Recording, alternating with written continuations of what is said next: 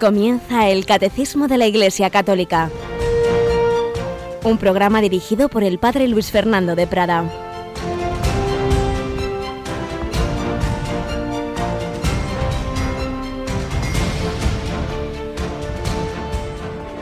Alabados sean Jesús y María. Muy buenos días, querida familia de Radio María. Aquí volvemos con el catecismo, ahora ya en este tiempo ordinario, siguiendo a Jesús, siguiendo sus pasos, siguiendo su vida pública, siguiendo aquel que es nuestro camino, verdad y vida.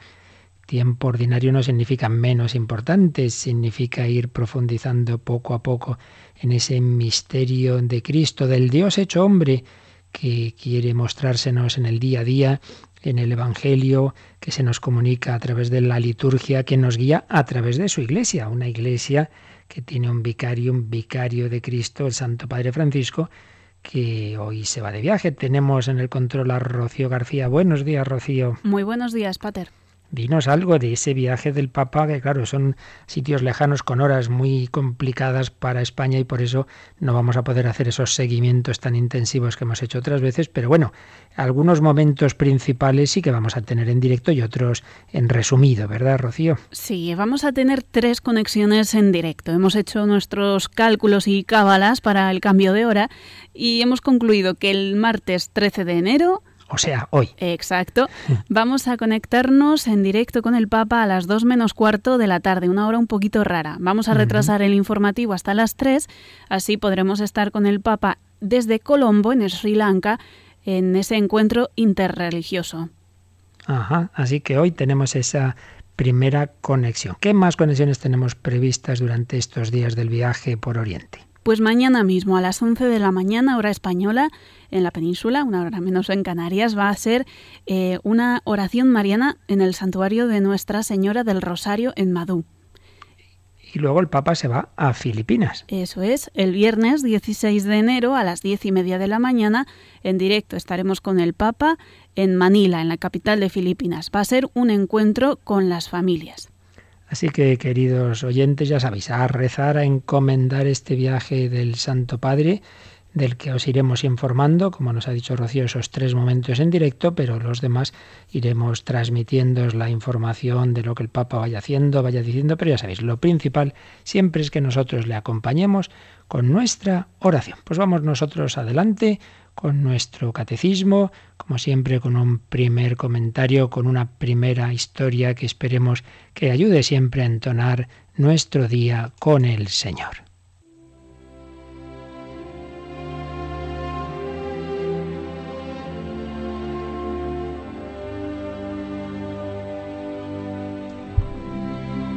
Seguro que habéis oído alguna vez, quizá en la misma Radio María, esa pequeña parabolilla que nos contaba don Justo López Melús en sus pinceladas, aunque no sé si venía de otra fuente, huellas en la arena. Era ese hombre que tuvo un sueño, un sueño en el que miraba hacia atrás en su vida, pero en el que iba caminando precisamente por la playa con Dios. Y se iban proyectando en una gran pantalla las escenas de la vida, de su vida, la vida que había vivido y va viendo las escenas de la vida y a la vez se iba fijando en las huellas de pisadas que había en la arena. Cuando veía unas escenas determinadas, pues veía en la arena cuatro huellas, dos de él y otras dos decía de serán del Señor, será del Jesús que iba conmigo. Pero había ocasiones en que solo veía dos huellas y precisamente cuando solo veía dos huellas, eran los periodos más difíciles de su vida, cuando más había sufrido. Y entonces se quedó extrañado, pero bueno, cuando yo estaba viviendo aquello, ya que yo otro lo estaba pasando tan mal, en ese momento el Señor me dejó solo, y en cambio cuando todo iba bien, íbamos los dos de la mano, no lo entiendo. Y entonces se quejó al Señor, Señor, me prometiste que siempre caminarías a mi lado. ¿Por qué cuando más te necesité no estabas conmigo? Y el Señor le respondió, anda, fíjate mejor, fíjate mejor. Cuando ves solo dos huellas, Te piensas, te pensabas que eran las tuyas. No, no, fíjate bien, son las mías. Es que en esos momentos te llevaba en brazos. Solo veías mis huellas. Cuando nos va mal, cuando estamos sufriendo mucho, nos parece que el Señor nos ha abandonado. No es verdad. Él es el primero que ha sufrido, Él es el primero que ha asumido la cruz. Y Él sufre con nosotros y Él nunca nos abandona, pero Él nos va llevando de una manera misteriosa. Nos parece que nos ha abandonado y no es así. No dudemos, pues, del amor de Dios en esos momentos de tribulación.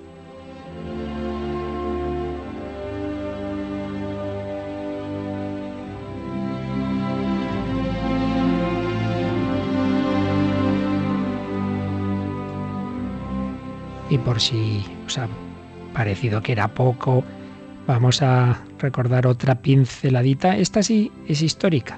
Era un padre dominico que de vez en cuando se iba en Londres al Hyde Park, donde hay la costumbre de que uno se sube a un banco y se pone a hablar, se pone a exponer sus ideas, sus teorías y hay personas que se acercan. Pues bien, un padre dominico empezó a predicar, empezó a hablar del Evangelio, empezó a hablar de la fuerza transformadora del Evangelio, del cristianismo. Y entonces un oyente le interrumpió, ah, sí, entonces ¿cómo explica usted tanto crimen, tanto odio, tanta maldad después de tantos siglos de cristianismo? Yo no, vea, no veo que el cristianismo sea tan eficaz. Y el padre dominico de rápidos reflejos le cortó y le dijo, oiga, señor, Veo que lleva usted un poco sucio el cuello de su camisa. Y eso que hace siglos que existe el jabón y otros detergentes. Pero claro, si usted no lo usa, seguirá con el cuello sucio. Y es que, claro que el cristianismo bien vivido es capaz de transformarnos, de hacernos santos, como lo ha hecho con tantísimas personas, tantas familias, tantas personas humildes, sencillas, muchas de las cuales anónimas, otras canonizadas, pero es verdad que si ese jabón, que si esa fuerza de energía que tiene el cristianismo no nos lo aplicamos, si lo rechazamos, nos parecerá que no es eficaz. No es que no lo sea, es que hace falta asumirlo, es que Dios no impone, es que hay que asumir libremente esos medios por los que Dios nos comunica su gracia. Pues dos enseñanzas para hoy, la confianza en el Señor que nunca nos abandona y el no culpar al cristianismo, a la confesión, a la comunión de poca eficacia, sino a nosotros, de que no aprovechamos suficientemente esos medios que Dios nos da.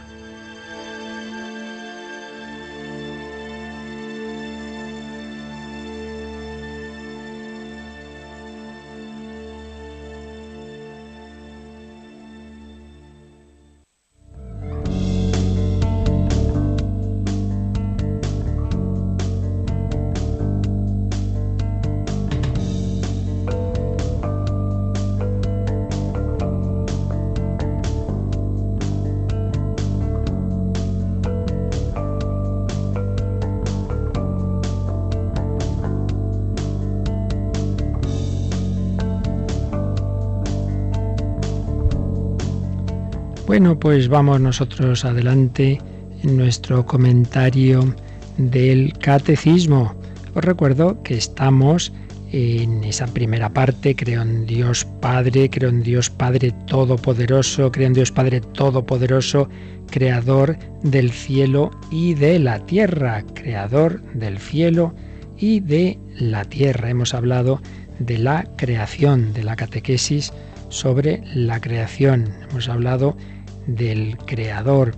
Hemos hablado de la conservación como prolongación de la creación y de la providencia, temas complejos que nos han llevado bastante tiempo, pero todavía vamos a detenernos más porque ahora estamos ya, habíamos comenzado a leer los números de resumen, ese resumen que hace el catecismo al final de cada apartado en otro tipo de letra de una manera sintética, pero vamos a aprovechar esos resúmenes para dar una vuelta a algunas cosas y además para hacer algo que teníamos un poquito olvidado los últimos días y que siempre es bueno, y es volver a ver estos temas desde el Yucat, desde ese catecismo para jóvenes que se repartió, que el Santo Padre entonces Benedicto XVI regaló a los jóvenes en la Jornada Mundial de la Juventud de Madrid 2011 y que viene a resumir también el Catecismo Mayor, pero con un lenguaje juvenil. Y entonces, bueno, estos temas complejos siempre decimos, es bueno volver a decir las cosas, repetirlas con otras palabras, con otros matices, se nos van quedando.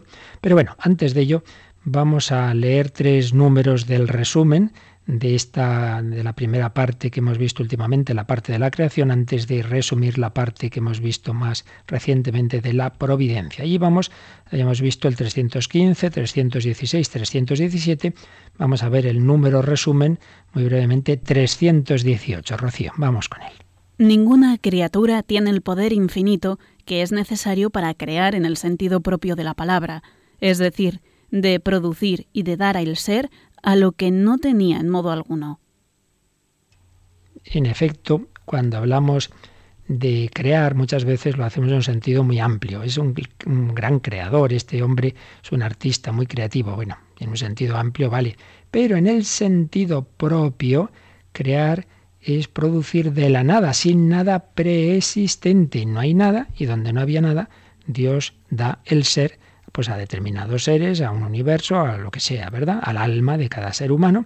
Entonces, ¿quién tiene ese poder? ¿Quién tiene la capacidad de que donde no hay nada aparezca el ser? Pues solo el que es el ser por esencia, el que es el ser infinito, solamente Dios. Por eso, ninguna criatura tiene el poder infinito que es necesario para crear crear de la nada, el sentido propio, producir y dar el ser a lo que no lo tenía de ninguna manera, no es transformar. El hombre lo que puede hacer es transformar, coge un, una mole de piedra y la transforma en una estatua. Muy bien, ha creado una estatua. Bueno, no la ha creado, ha transformado lo que había según un determinado modelo. Solo Dios tiene la capacidad de crear de la nada. Es lo que nos resume este número 318. Vamos al siguiente, el 319.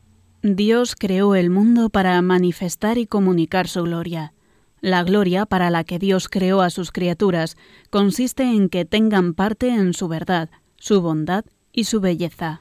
Ya vimos que en estos tiempos tan soberbios y tan enfrentados a Dios, cuando decimos que Dios creó el mundo para manifestar y comunicar su gloria, algunos dicen, oh, fíjate, qué, egoísta, ¿no? Dios crea el mundo para Él mismo, para su gloria. Y claro, eso es no entender nada. En primer lugar, porque lógicamente Dios no puede tener un fin distinto de sí mismo. Si tuviera un fin distinto de sí mismo sería que le faltaba algo y que entonces se dirige hacia ese algo, hacia ese alguien como algo que le va a completar. Claro que Dios no puede tener un fin distinto de sí mismo porque todo ser inteligente lo que busca es verdad, bondad y belleza y Él es la infinita verdad, bondad y belleza.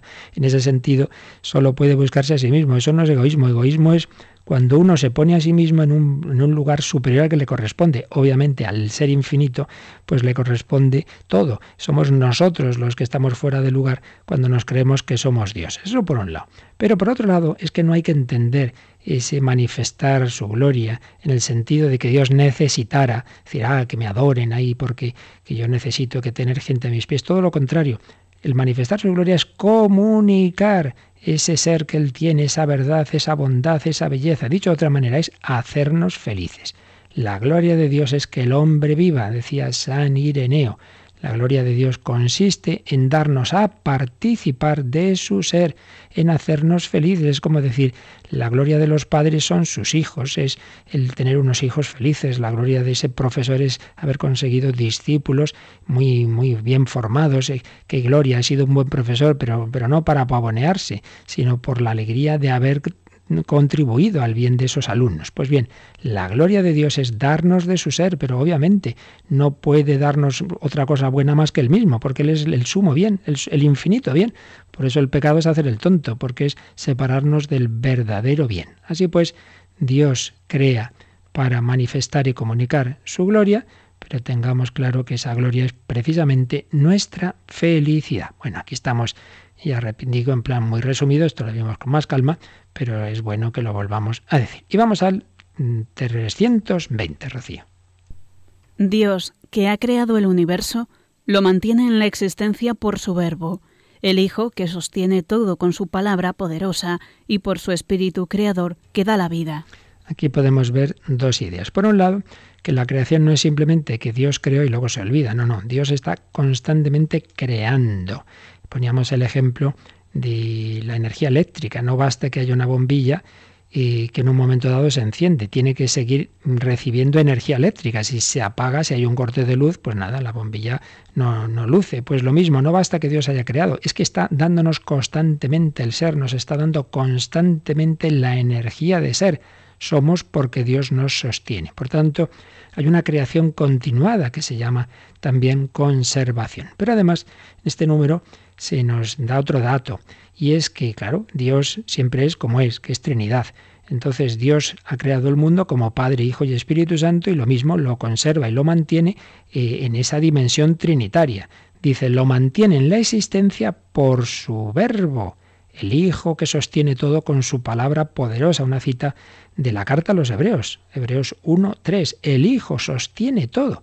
Ese niño Jesús que estaba en un pesebre, que estaba en brazos de María, resulta que es el Verbo eterno que sostiene todo, que sostiene el universo con su palabra poderosa y también Dios sostiene el universo por su Espíritu Creador que da la vida.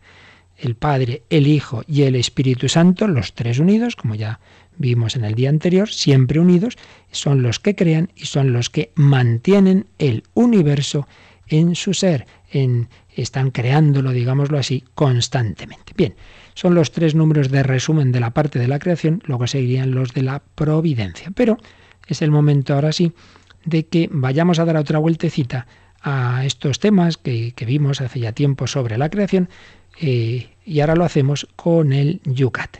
Vamos a volver a ese creo en Dios Padre Todopoderoso, Creador del cielo y de la tierra, de una manera rápida, pero bueno, vamos a ir leyendo lo que dice el Yucat con algunos comentarios y luego, si no hoy otro día, pues unas reflexiones de quien era el cardenal Ratzinger, luego fue el Papa Benedicto XVI, pero que siguen evidentemente teniendo muchísimo valor. Bueno, pues vamos al Yucat Rocío, al número 40, ya sabes que el Yucat viene en plan de preguntas. ¿Qué nos pregunta el número 40? ¿Dios lo puede todo? ¿Es omnipotente?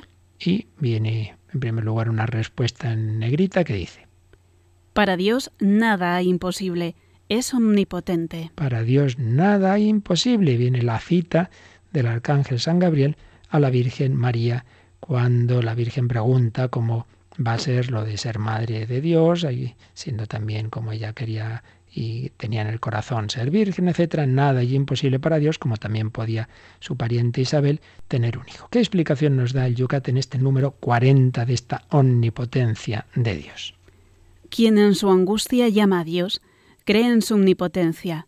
Dios ha creado el mundo de la nada. Es el Señor de la historia. Gobierna todas las cosas y lo puede todo. Ciertamente es un misterio cómo emplea su omnipotencia. No es raro que las personas pregunten ¿dónde estaba Dios?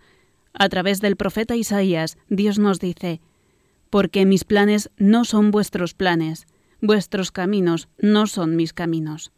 Con frecuencia la omnipotencia de Dios se muestra donde los hombres ya no esperan nada de ella. La impotencia del Viernes Santo fue el requisito de la resurrección.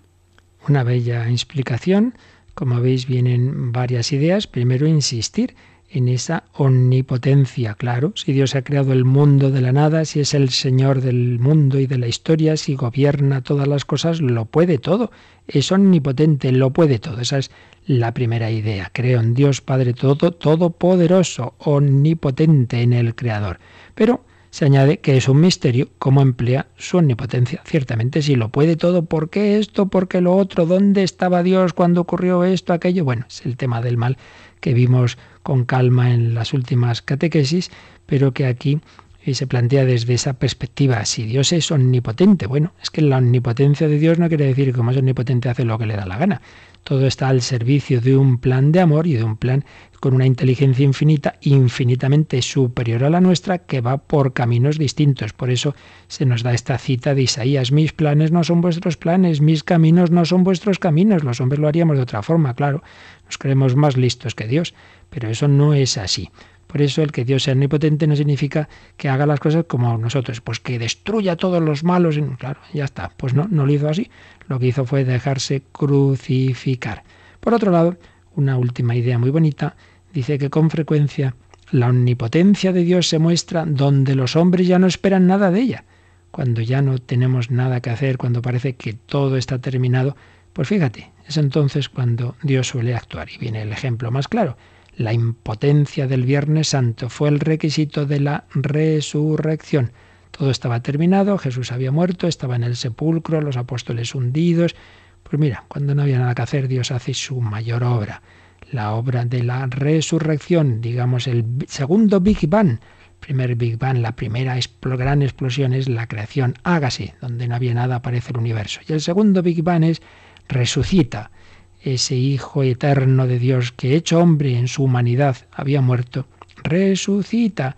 Y de esa resurrección vienen esas ondas expansivas del Espíritu Santo que nos van dando la vida, la vida del alma a través de la gracia del Espíritu Santo y la vida del cuerpo que también recibiremos en la resurrección cuando llegarán los cielos nuevos y la tierra nueva.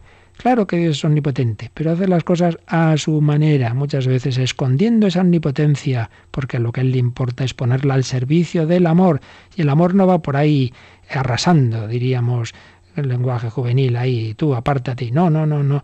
El, el, el amor se humilla, entonces Dios prefiere ese camino de la sencillez, de la humildad, de nacer en un pesebre, de morir en una cruz, y no el camino de hacer grandes signos espectaculares, que a veces los hace y aparecen también en el Antiguo Testamento y también milagros de Jesús, pero es la excepción. El camino ordinario es la sencillez, es el ocultamiento. Bien, Dios es omnipotente. Y ahora un siguiente paso, un paso sobre la creación, sobre el universo, pero en relación con la ciencia que recordar que esos temas de fe y razón ya los vimos en una parte anterior del catecismo, por eso aquí no vamos a alargarnos, pero nos viene muy bien lo que nos dice el Yucat para dar un repasito a las ideas principales. La pregunta nos la hace el número 41. ¿Las ciencias naturales hacen innecesario al Creador? Si ya la ciencia lo explica todo, hay científicos que dicen eso, ya porque hay que usar la hipótesis de un Dios creador, si ya con la ciencia explicamos el mundo. Vamos a ver, ¿eso es verdad? ¿Las ciencias naturales hacen innecesario al creador? ¿Qué responde el Yucat? No. La frase Dios ha creado el mundo no es una afirmación ya superada de las ciencias naturales. Se trata de una afirmación teológica, es decir, una afirmación sobre el sentido teos Dios, logos sentido, y el origen divino de las cosas. Esta es la primera respuesta en negrita. Lo principal que nos dice el Yucat es que no es verdad que las ciencias naturales hacen innecesario al Creador. Esa frase, Dios ha creado el mundo, no es una afirmación ya superada, es una afirmación teológica. Y aquí aprovecha para darnos la etimología de teológico, teo, logos. Teo, ya sabemos que viene de ceos, Dios, y logos, sentido, sentido divino, todo lo que sea para profundizar en el sentido de las cosas desde Dios.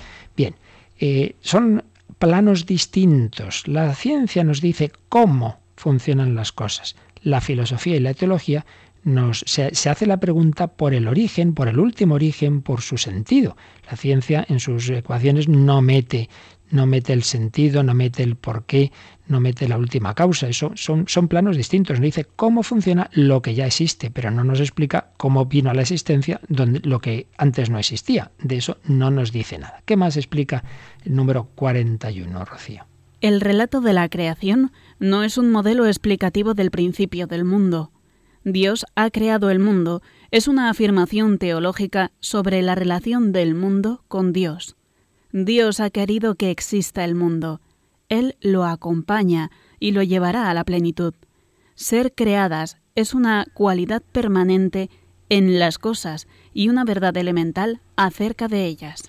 Aquí, ante todo, tenemos que fijarnos en esto primero que se nos ha dicho. El relato de la creación, del que ya volveremos a hablar próximamente, no es un modelo explicativo del principio del mundo, no hay que tomarlo al pie de la letra. Entonces el primer día Dios hizo esto, el segundo hizo lo otro. Se nos quiere transmitir una verdad teológica, una verdad religiosa, que el mundo procede de Dios, que Dios ha creado el mundo, que Dios ha querido el mundo, que es bueno, que Dios lo guía, que Dios lo lleva a plenitud. Ese es el nivel teológico. El cómo Dios ha hecho esto y cómo, una vez que ha puesto en funcionamiento eh, esa, ese, universo, cómo ha podido ir evolucionando, etcétera. Eso ya es el terreno en el que puede entrar la ciencia, pero la ciencia no tiene nada que decir y sobre todo no tiene nada que objetar al hecho de que aparezca este mundo y que dependa de Dios. Porque la ciencia ahí no puede decir nada. La ciencia opera sobre lo que ya existe y lo que puede meter en un experimento, en un laboratorio, en una fórmula matemática. Nada más. Por tanto, nunca nos creamos cuando alguien nos dice, no, no, ya la ciencia hace innecesario a Dios. Son ámbitos distintos. Y esto lo aplica el número siguiente, el número 42, a un aspecto muy concreto, muy concreto, que es la teoría de la evolución, que mucha gente ha usado contra la fe en Dios. Bueno, ya desde que descubrimos la evolución ya no hace falta, porque claro, antes sí, claro, pues cómo puede haber llegado a existir un hombre, pero ahora ya como sabemos que las cosas evolucionan unas de otras y tal, entonces pues se dan las posturas contrapuestas. Una, el creacionismo más ingenuo, sobre todo en grupos fundamentalistas protestantes, habitualmente en Estados Unidos, que insisten en tomar al pie de la letra las afirmaciones bíblicas y rechazan por completo cualquier tipo de explicación científica de tipo evolucionista. Y luego, pues lo más habitual, eh, sobre todo en, Europa, que es un evolucionismo radical que pretende eh, explicar que desde una primera materia original, así, sin más, pues nada, va evolucionando las cosas y al final estás tú y estamos yo, y estoy yo. Fíjate, así por evolución. Bueno, pues ¿qué nos dice eh, sobre este punto el Yucat? Primero se hace esta pregunta en el 42. ¿Se puede estar convencido de la evolución y creer, sin embargo, en el Creador?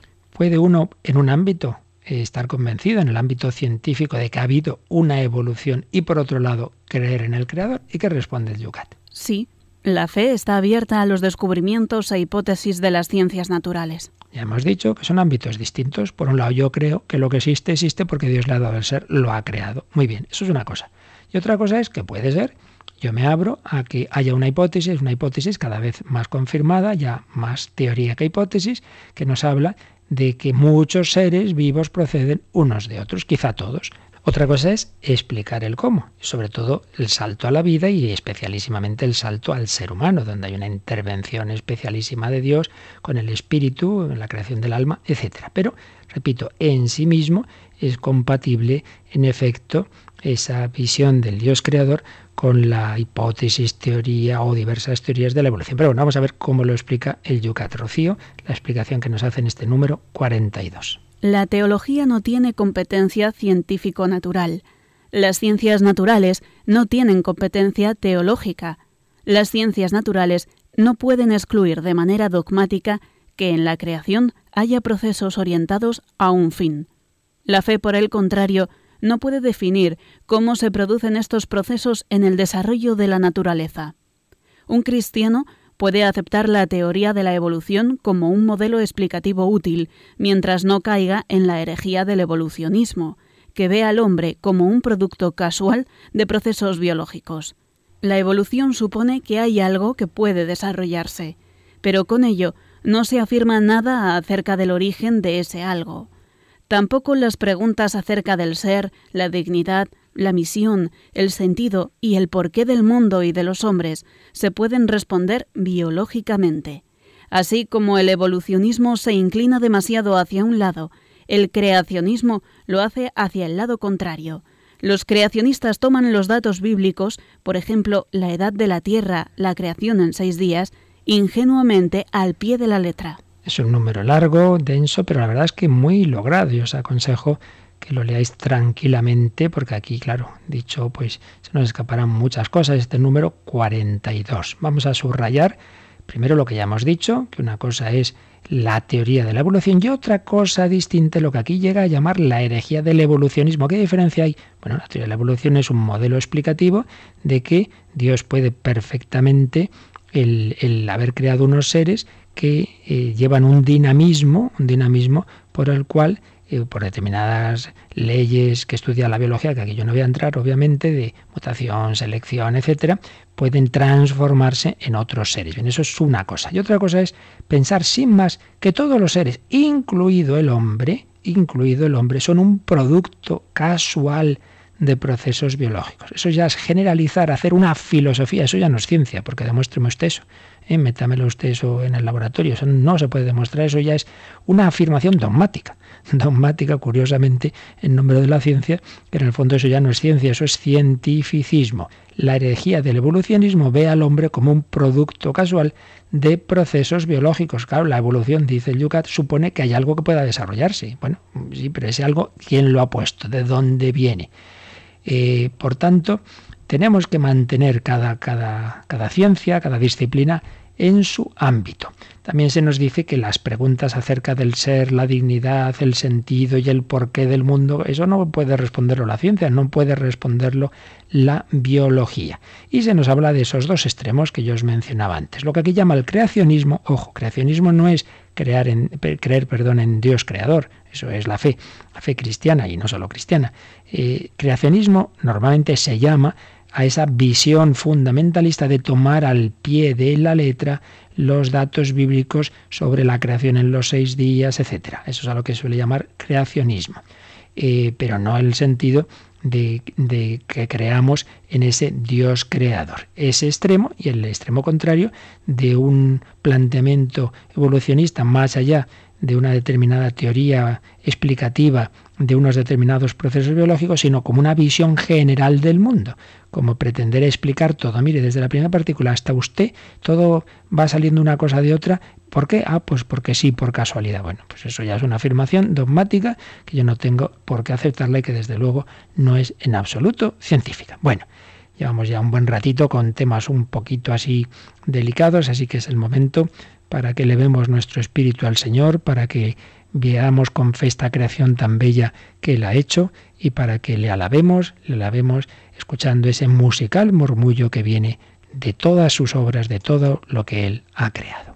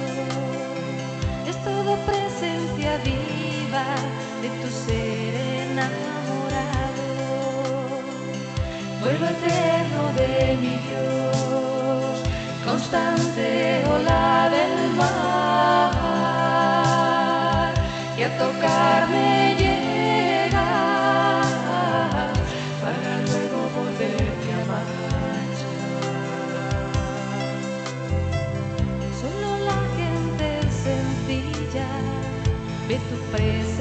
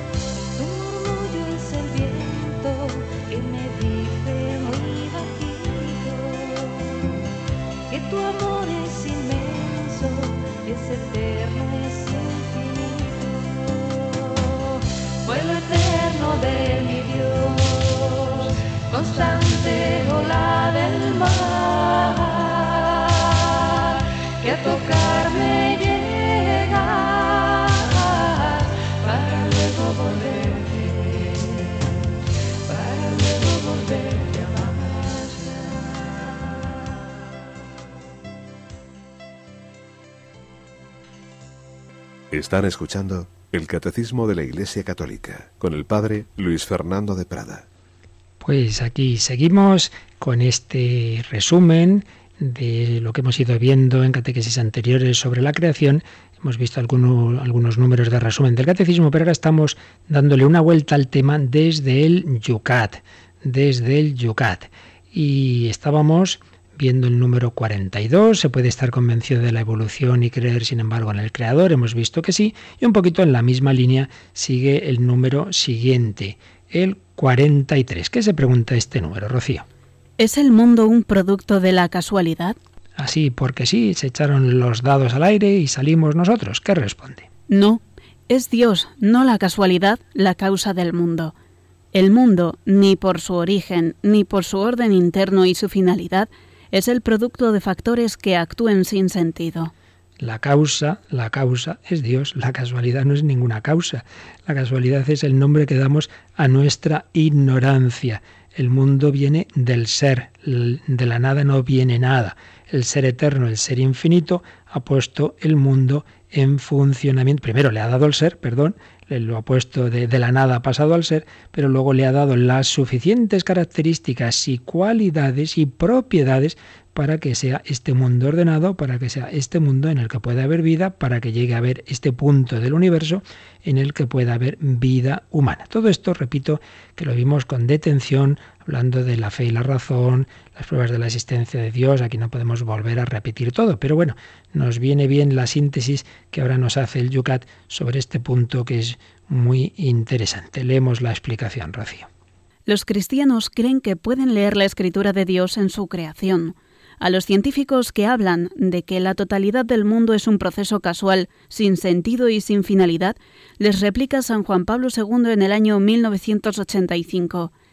Hablar de azar delante de un universo en el que existe tal complejidad en la organización de sus elementos y una intencionalidad tan maravillosa en su vida, sería igual a abandonar la búsqueda de una explicación del mundo como él se nos muestra.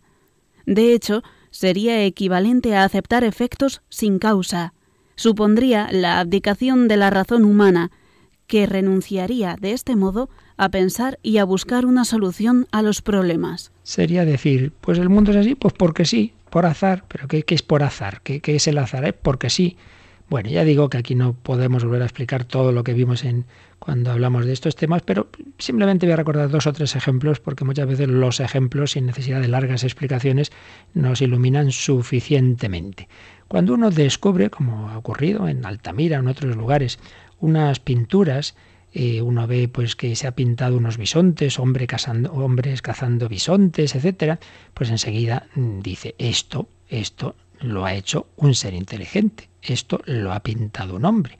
No creo que a nadie se le ocurra uno, decir, bueno, pues unas sustancias que han ido cayendo aquí por la pared y mira qué casualidad, pues, pues se han ido juntando y mira, ya ha salido aquí un bisonte. Ah, uno. Y el otro, bueno, pues otra que también cayó por acá. Y el hombre que está ahí pintado, bueno, pues, pues qué, qué, casualidad. Bueno, muchas casualidades, ¿no? Eso no se le ocurre a nadie, a nadie. Pero tampoco creo que a nadie se le ocurra pensar que ha sido un animal que se ha puesto a pintar.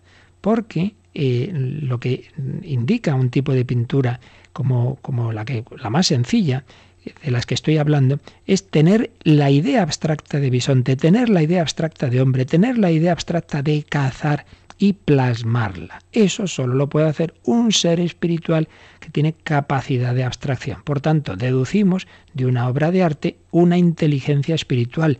Por tanto, deducimos un ser humano. Lo mismo si encontramos restos de enterramientos con signos religiosos de creencia en el más allá, pues evidentemente eso no lo hace un animal.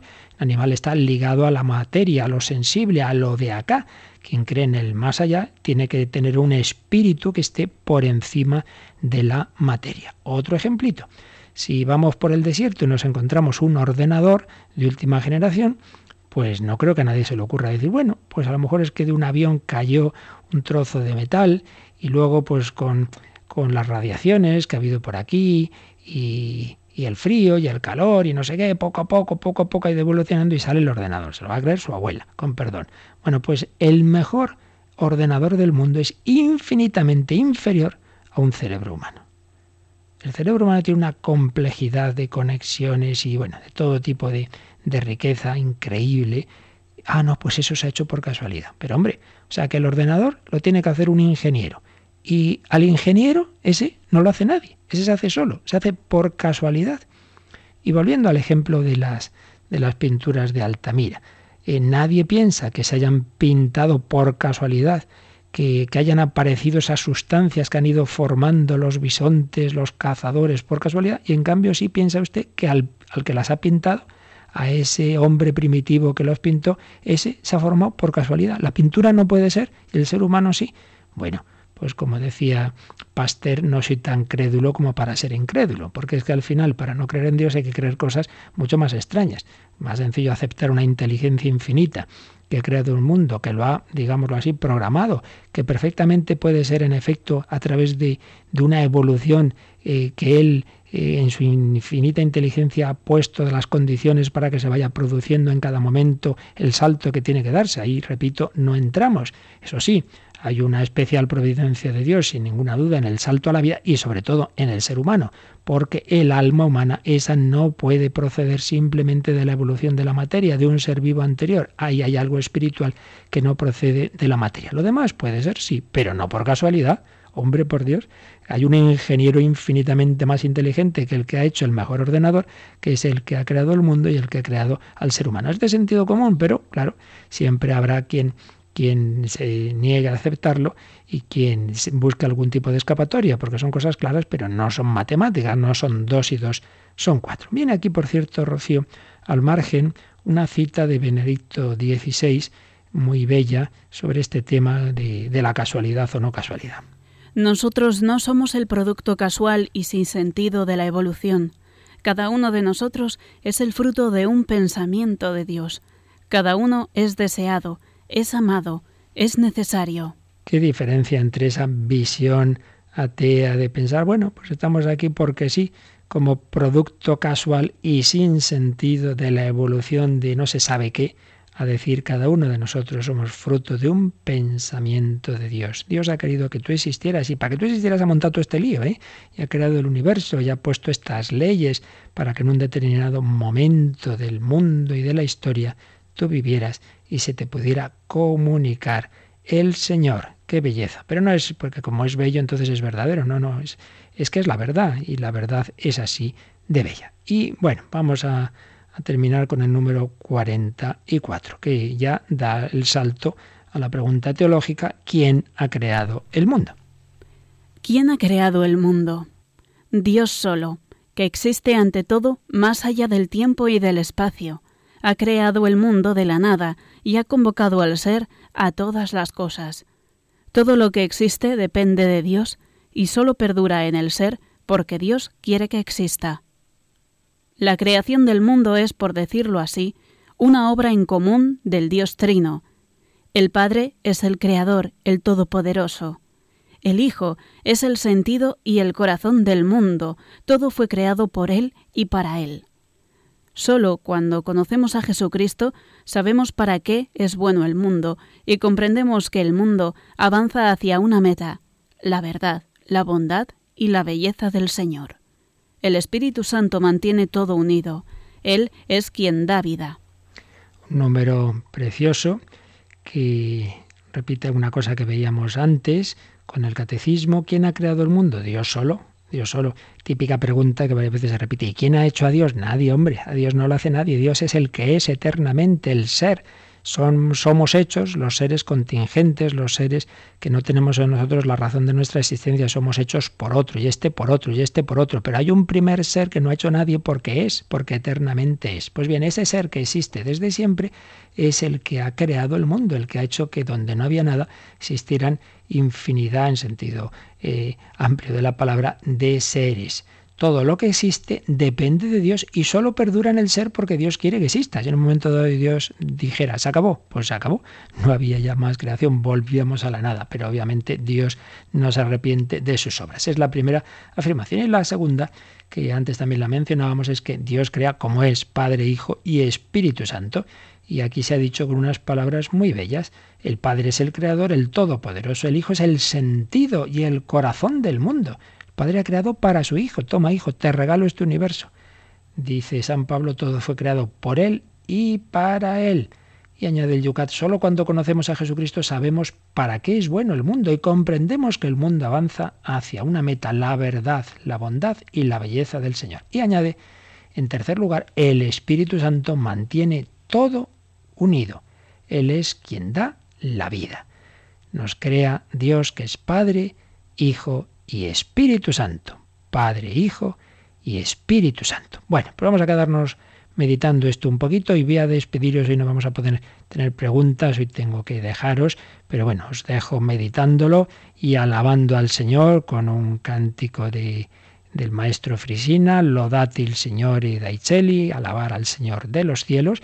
Recuerdo que podéis enviar vuestras consultas a catecismo y mañana, si Dios quiere, la providencia así nos lo permite, pues aquí estaremos para seguir con estos puntos del Yucat y esperemos también para responder a vuestras preguntas. Que el Señor os bendiga, como ahora se lo pido. La bendición de Dios Todopoderoso, Padre, Hijo y Espíritu Santo, descienda sobre vosotros. Quedaos ahora meditando un poquito y luego eh, ya se despide el programa.